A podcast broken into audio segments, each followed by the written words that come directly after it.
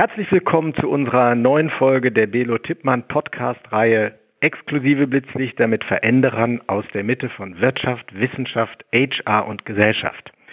Heute begrüße ich einen Gast, der Veränderungen aus ganz unterschiedlichen Rollen und Perspektiven betrieben und erlebt hat. Er war unter anderem Chef der Staatskanzlei des Saarlandes, dann Minister für Wirtschaft, Verkehr und Landwirtschaft im Saarland, später Prokurist und Generalbevollmächtigter bei Volkswagen. Heute ist er als Partner bei Heusen Law Fachanwalt für Arbeitsrecht und, das sollte man nicht vergessen, Professor an der University of Communication and Management in Potsdam. Ich begrüße sehr herzlich Reinhold Kopp. Hallo, lieber Reinhold. Hallo, lieber Jürgen. Meine Professorentätigkeit habe ich allerdings vor längerer Zeit bereits eingestellt. Ehrlich wert am längsten. Schön, dass du das gleich am Anfang unserer Podcast sagst.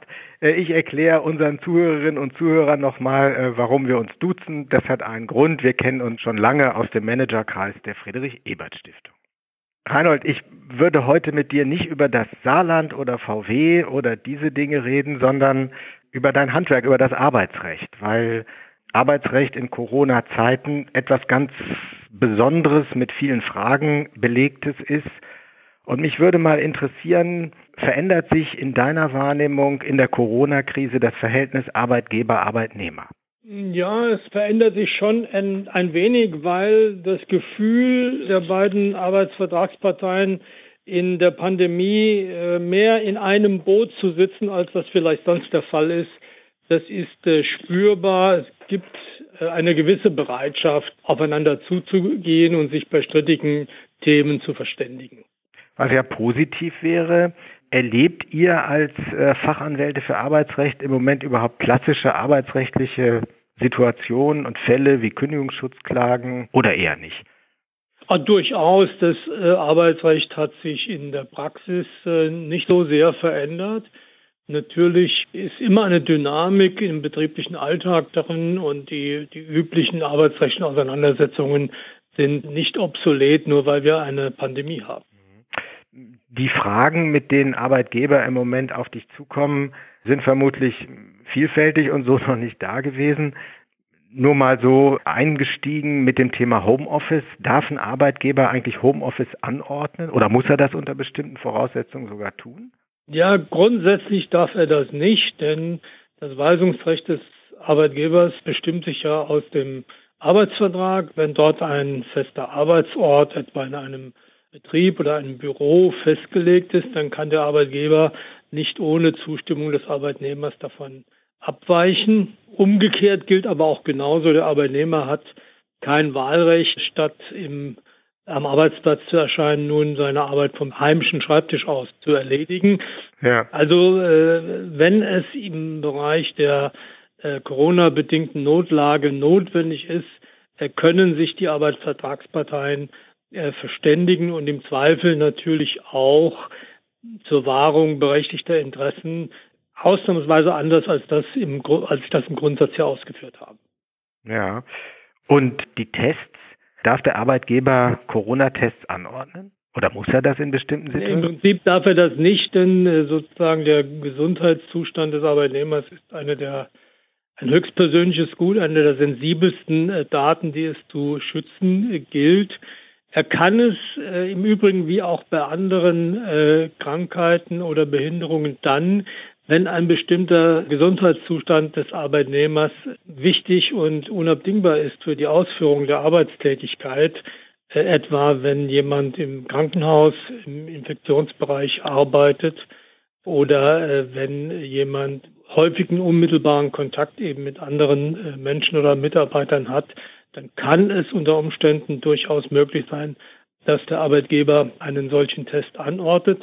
Auf jeden Fall hat er aber das Recht zu erfahren, ob der Arbeitnehmer selbst infektiös ist oder eine Kontaktperson ersten Grades von infizierten Personen. Ah ja. Da ist der Arbeitnehmer Datenschutz dann ausgesetzt oder anders interpretiert oder äh, wie muss ich mir das?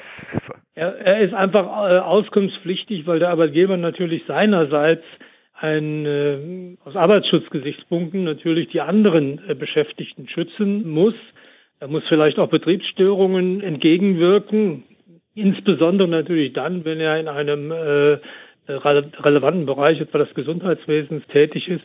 In dieser Hinsicht hat er also einen Auskunftsanspruch. Reinhold, wie muss ich mir das praktisch vorstellen? Ich bin jetzt Leiter eines Werkes, eines Fertigungswerkes mit verschiedenen Meistereien, wo ich Abstandsregeln nicht immer einhalten kann in der Produktion. Kann Masken tragen, anordnen, äh, Desinfektionsgeräte aufstellen und, und, und, aber mh, die, die Schweißer, Schlosser und so weiter müssen an dem Werkstück relativ eng miteinander arbeiten. Hab dann da den ersten Corona-Fall, dann kann ich keine Tests anordnen? Ja, doch, wenn ich einen Fall äh, von Corona oder einen nachgewiesenen Fall von Corona habe, kann ich natürlich im Team Tests anordnen, um es zu vermeiden, dass ich nicht alle Arbeitnehmer in Quarantäne äh, schicken muss. Wie das ist, wenn sich jemand aus dem Team weigert, das ist noch nicht ganz äh, durchentschieden. Im Zweifel trägt natürlich der Arbeitgeber das Betriebsrisiko, also das äh, Risiko einer, einer Störung. Und eine Pandemie ist wohl heute als ein objektives Leistungshindernis angesehen, weniger als wie eine Krankheit, als ein subjektives Leistungshindernis. Der Arbeitgeber, der seinen Betrieb nicht fortführen kann, weil er eben in größerem Umfang von Corona-bedingten Infektionen betroffen ist, wird dafür auch das Betriebs- und damit auch das Lohnrisiko tragen. Wie verhält sich es denn mit der Arbeitszeit? In einem Werk haben wir gelegentlich Schichtdienste. In Büros ist das nicht ganz so das Problem. Da gibt es auch Beginn und Ende der Arbeitszeit, aber häufig ja mehr Flexibilität. Ist der Arbeitgeber beim Arbeitszeitrecht eingeengt im Moment? Müsste es da Veränderungen geben?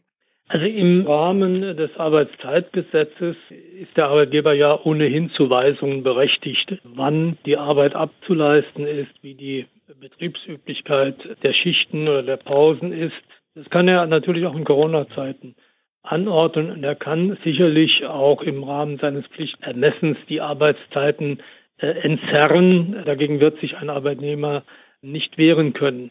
Ein Problem stellt das starre Arbeitszeitrecht mehr im Homeoffice-Bereich vor. Ja, Viele mhm. Mitarbeiterinnen und Mitarbeiter möchten ja Homeoffice, weil sie Familie und Beruf in Einklang bringen wollen. Das heißt, sie, sie möchten in bestimmten Zeiten eben Kinderbetreuung oder ähnliches bewerkstelligen. Aber dadurch, dass es eben eine Ruhezeit von elf Stunden gibt zwischen dem mhm. Ende der Tätigkeit und dem Beginn der, der neuen Tätigkeit, ist die Flexibilität im Homeoffice nun doch eingeschränkt. Ja. Glaubst du, dass es das Recht auf Homeoffice geben wird? Eine politische Frage, ich weiß. Äh, es gibt im Augenblick einen, einen Gesetzentwurf des Arbeitsministeriums, der allerdings da nur eine sehr begrenzte Bresche äh, in das Recht auf Homeoffice schlägt. Vielleicht gibt es, gerade in Großbetrieben sehen wir das, doch ein gegenseitiges Interesse des Homeoffice äh, auszuweiten. Großunternehmen wie etwa Volkswagen haben ja in großem Umfang Homeoffice angeordnet mhm. bis weit in das Jahr 2021 hinein. Es könnte also durchaus auch im Interesse der Arbeitgeber sein, sich zum Beispiel zu entlasten von der Zurverfügungstellung von Bürofläche und ähnliches mehr und im Übrigen gibt es auch viele Untersuchungen, die sagen, Homeoffice ist keineswegs unproduktiver als die Arbeit am Arbeitsplatz. Allerdings die Belastung, Belastung liegt nicht nur beim Arbeitgeber, ist nach Umfragen gibt es auch gut die Hälfte der Arbeitnehmer, die sozusagen in der Pandemie zu Homeoffice verurteilt sind, dass sie das auch als Stress erleben. Ja, man redet ja manchmal auch von Selbstausbeutung der Menschen, die zu Hause arbeiten und sich da unter größeren Druck setzen als im Büro. Reinhold, du bist nicht nur im individuellen, sondern auch im kollektiven Arbeitsrecht zu Hause. Nun bedeutet Corona ja auch in zahlreichen Branchen eine ganz handfeste Krise. Luftfahrt, ja. Tourismus, Gastronomie und so weiter. Erwartest du jetzt eine Welle von, von Betriebsschließung, Stilllegung? Ja, erstaunlicherweise haben wir ja noch keine äh, wirklich bedrohlichen äh, Insolvenzzahlen. Allerdings haben wir eine gewisse Bugwelle zu erwarten, weil im Augenblick durch Kurzarbeitergeld und andere Maßnahmen, individuelle Hilfen zum Betrieb in bestimmten Branchen, die das Problem hinausschieben, aber eben nicht zu einer wirklichen Gesundung der Wirtschaftszweige beitragen. Also ich fürchte, dass wir das erst im nächsten Jahr sehen werden. Kurzarbeitergeld war das Stichwort. Mein Eindruck ist im Moment, dass die Politik eine ganze Menge tut, um die Corona-Folgen in den Unternehmen zu mildern. Was tun eigentlich die Sozialpartner, äh, Gewerkschaften, Arbeitgeberverbände im Moment? Ja, die Sozialpartner sind erstaunlicherweise relativ zurückhaltend. Natürlich gibt es etwa wie in der Bauwirtschaft gemeinsame Appelle der Sozialpartner an den Staat, etwas zu tun. Aber Tarifverträge, die spezifisch auf die Corona-Pandemie abstellen, sehen wir eigentlich kaum. Sicher gibt es äh, Einzelregelungen wie die Aufstockung von Kurzarbeitergeld oder in, in verschiedenen Branchen sehen wir auch die Verkürzung der Ankündigungsfristen für äh, Kurzarbeit. Wir haben jetzt in einigen Branchen wie der Chemie eine, eine gewisse Betriebsvereinbarungsoffenheit für mobiles Arbeiten. Wir haben Corona-Sonderzahlungen in, in vielen Branchen, nicht, nicht zuletzt gerade im eben abgeschlossenen Verdi-Tarifvertrag. Aber mehr strategische Ansätze in Tarifverträgen habe ich bisher noch nicht gesehen. Mhm. Große Arbeitgeber, Konzerne zumal, können in dieser Krise vermutlich auf eine Menge Ressourcen, Know-how zurückgreifen, arbeitsrechtlicher und anderer Art. Viele kleine und mittelständische Unternehmer stehen arbeitsrechtlich, äh, Reinhold, ja vor einer Fülle von Fragen. Ein paar haben wir eben versucht anzusprechen, aber es gibt ja noch viel mehr von Arbeitsschutz in Pandemiezeiten bis hin zur Frage der Lohnfortzahlung, wenn sozusagen das Gesundheitsamt eine Quarantäne angeordnet hat. Hast du einen guten Rat, was man als mittelständisches Unternehmen tun kann, wenn man ratlos ist? Naja, ich darf darauf hinweisen, dass zumindest die Homepage des Bundesministeriums für Arbeit und Sozialordnung noch einen recht guten ersten Überblick in allen diesen Fragen vermittelt. Was Kurzarbeit betrifft, muss ich auch die Bundesagentur für Arbeit loben, die sehr schnell und sehr ausführlich Informationen und ähm, herunterladbare oder online auszufüllende Formulare äh, zur Verfügung stellt. Bin eigentlich eher positiv überrascht, wie schnell zumindest mal die, die Bundesbehörden hier entsprechende Informationen zur Verfügung gestellt haben. Es gilt auch für Arbeitsschutzstandards des Bundesministeriums für Arbeit und Sozialordnung. Die sind meines Erachtens schon sehr hilfreich, äh, auch für den kleinen und mittleren Arbeitgeber. Reinhold, eine, eine letzte Frage. Inwieweit berührt Corona den Anwaltsberuf? Was ist in deiner Arbeitswelt anders geworden?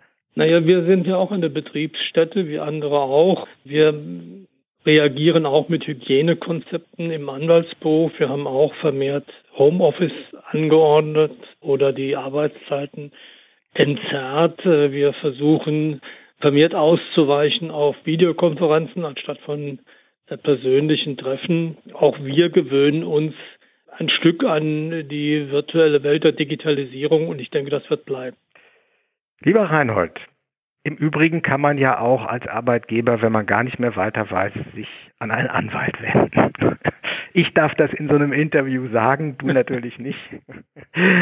Ja, erstmal ganz herzlichen Dank für diese Insights ins Arbeitsrecht. Die Fragen werden wahrscheinlich noch mehr als weniger. Möglicherweise ist das nicht die letzte Podcast mit dir gewesen. Ganz herzlichen Dank und bleibt gesund.